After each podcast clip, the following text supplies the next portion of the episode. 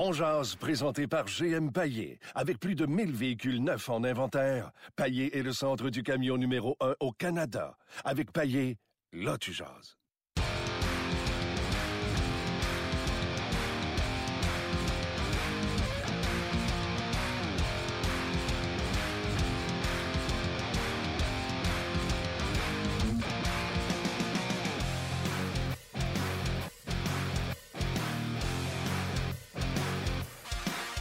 Carey Price, c'est les défenseurs qui pratiquent les lancers. Jusqu'à maintenant, personne n'est sorti. Le premier euh, joueur sort, ainsi que Jordy. Ben. Jordy Ben et Paul Byron sortent euh, du côté du Canadien. Je le loge le grand, je pense que c'est Petrie. Oui. Il mérite de sortir après les bines qu'il a mangé hier. Oui, euh, disons qu'hier, euh, Petrie aurait pris une journée, comment il appelle ça, une journée de thérapie? Ouais. Ça aurait été très explicable parce que hier, il a pris deux lancers, je pense, sur la même séquence. Et ça, ça lui a fait mal. Claude Julien est toujours sur la patinoire. Et euh, du côté de. Les, gens sont, les gens qui sont sur Facebook Live.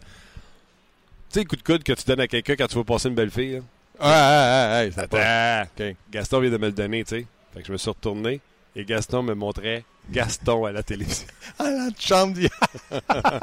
Parce que les télévisions ici Hey, au centre tu- d'entraînement sont sur RDS, Ceux, qui pensent qu'un homme ne peut pas faire deux choses en même temps, Ouais. moi, je suis à deux endroits en même temps. Ouais, c'est la reprise hier. Ouais. Donc, euh, tous les attaquants sont demeurés à Paul Byron. Travaille avec euh, Stephen Waite, Amy et euh, Kirk Muller. Claude Julien est là et supervise euh, J'ai- J'aime ça que Claude reste sur la glace. Il voit des petits trucs. normalement, c'est les assistants qui vont lui faire un petit rapport. Lui a bien travaillé, a bien lancé, a pas travaillé. Il le voit de ses yeux.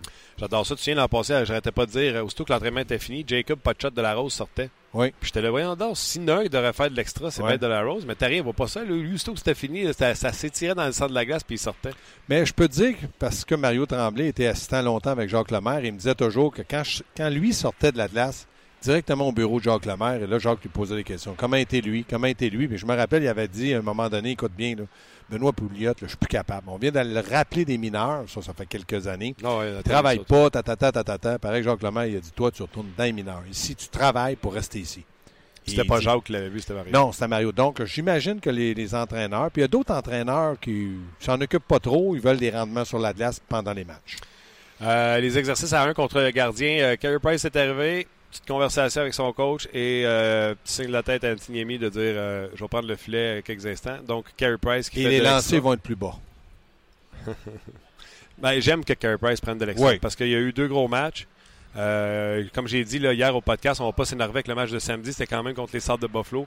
Mais hier, il a tout simplement Non, été, euh, écoutez bien, moi, à mon avis, là, à mon avis, les Canadiens ont joué une période la première. Pourquoi ils ont été bons? Parce que la relance était rapide, la transition était rapide, premier sur la rondelle, et ils ont été opportunistes. Gallagher a marqué un but, Bobrovski était pas bien paru, mais on s'en fout, il a marqué, puis il a eu le but en avantage numérique. Mais dans les deux autres périodes suivantes, ils ont été dominés, et ça a été l'affaire de un joueur, Carey Price, qui a donné quand, là, il y a deux ans, on disait il a volé un autre match. On était habitué des vols. Cette année, c'est son deuxième. Le premier contre Buffalo et celui-là hier.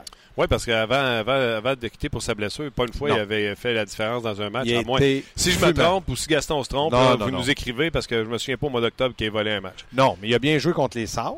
Assez bien joué pour les faire gagner, mais ça n'a pas été un grand, grand vol. Mais il a très bien joué On va revenir sur les performances de Carey Price, mais c'est parce que là, l'entraînement a lieu euh, pendant qu'on vous parle. devant nous. hein. Fait qu'on veut vous dire ce qui se passe.